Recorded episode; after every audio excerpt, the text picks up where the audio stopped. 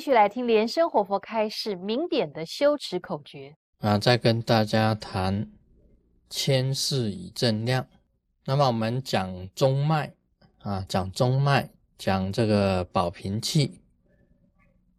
这个保平气本身来讲起来，你修的很够力的时候啊，这一股气呀，本身来讲就是一产生一种力，气力的那一个力就出来了。那么你又明明白这一股气到了哪里？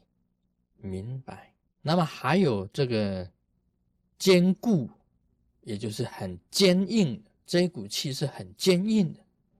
那么这一股气有什么作用呢？这一股气啊，是哪来产生着火的？产哪来产生着火的？就是把明点呢，把能够把你的生命的元素啊，变成火，变成火的东西。原则上讲起来啊，你的中脉里面呢，只要气能够进中脉。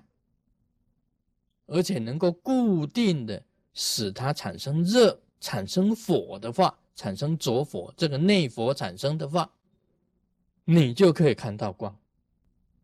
在密教里面，在这方面谈的很多。你可以看到什么呢？先看到烟，有烟状，看到那个烟呢，烟的那个状产生出来。那么有烟呢，它就有火。那么可以看到火。那么有火呢，你就可以看到荧光，荧光啊，星星点点的那一种荧光，看到星光，看到夜光，看到明点光，看到日光，都可以看出来。最后看到这个无垠啊，金空，无垠晴空啊，你都可以看出来。这个很多的现象呢，这个。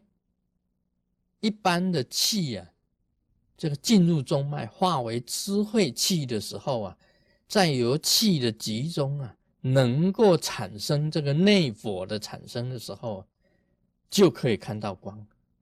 这个就是光明轰脉嘛，光明就是光，轰就是气，脉就是中脉啊，这里面的关系呀，就完全都出来。那么为什么会这个明点溶解？溶解明点，我们称为啊红菩提呀，称为白菩提。白菩提呀，就是我们身体的里面的这个生命元素。那么红菩提也是的，红菩提也是。那么红菩提就是火，白菩提也可以讲是水，在你自己身体里面就有。当溶解了修行人的这个溶解明点呢，就是用红菩提上升，白菩提下降，来溶解中脉里面的五个轮，也就是眉心轮呐，啊喉轮呐，心轮呐，际轮呐，密轮呐，这五个轮呐，全部给它溶解，给它打开，给它松散。啊，让让这个你身体里面的水跟火互相交融，那么解开这个中脉里面的五轮，这是一个密教本身的这个修的明点法，就明点法就是在这里。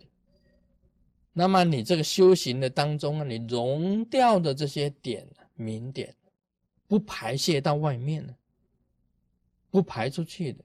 那不排出去的，这个就是要修这个啊降法，降法就是降明点的方法，提法就是提明点的方法，那么持法就是持明点的方法，散法就是把明点呢分散到全身各个部位的方法，啊，这个都是叫做。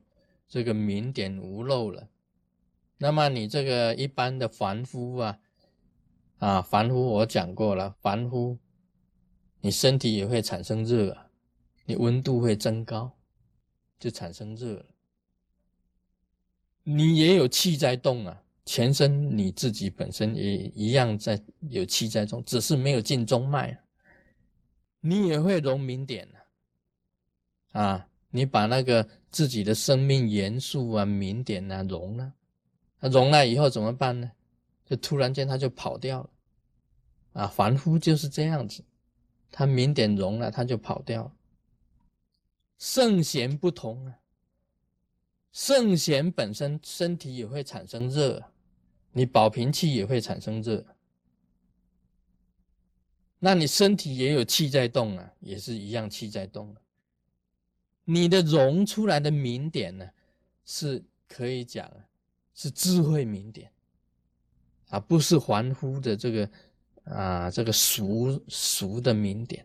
那智慧明点呢，通中脉的时候一样产生大乐啊，凡夫也有大乐的。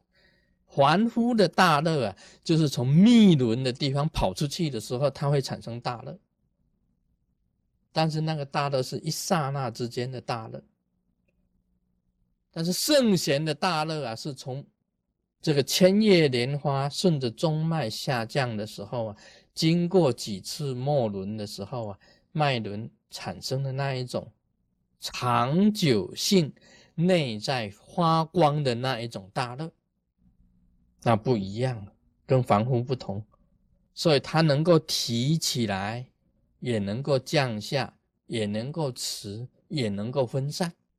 所以佛教啊，这个大德高僧啊，身上有舍利子，我们称这个舍利子就叫做明点结晶，就是坚固子，就是明点的结晶。一般来说啊，这个圣贤本身呢，修这个明点法。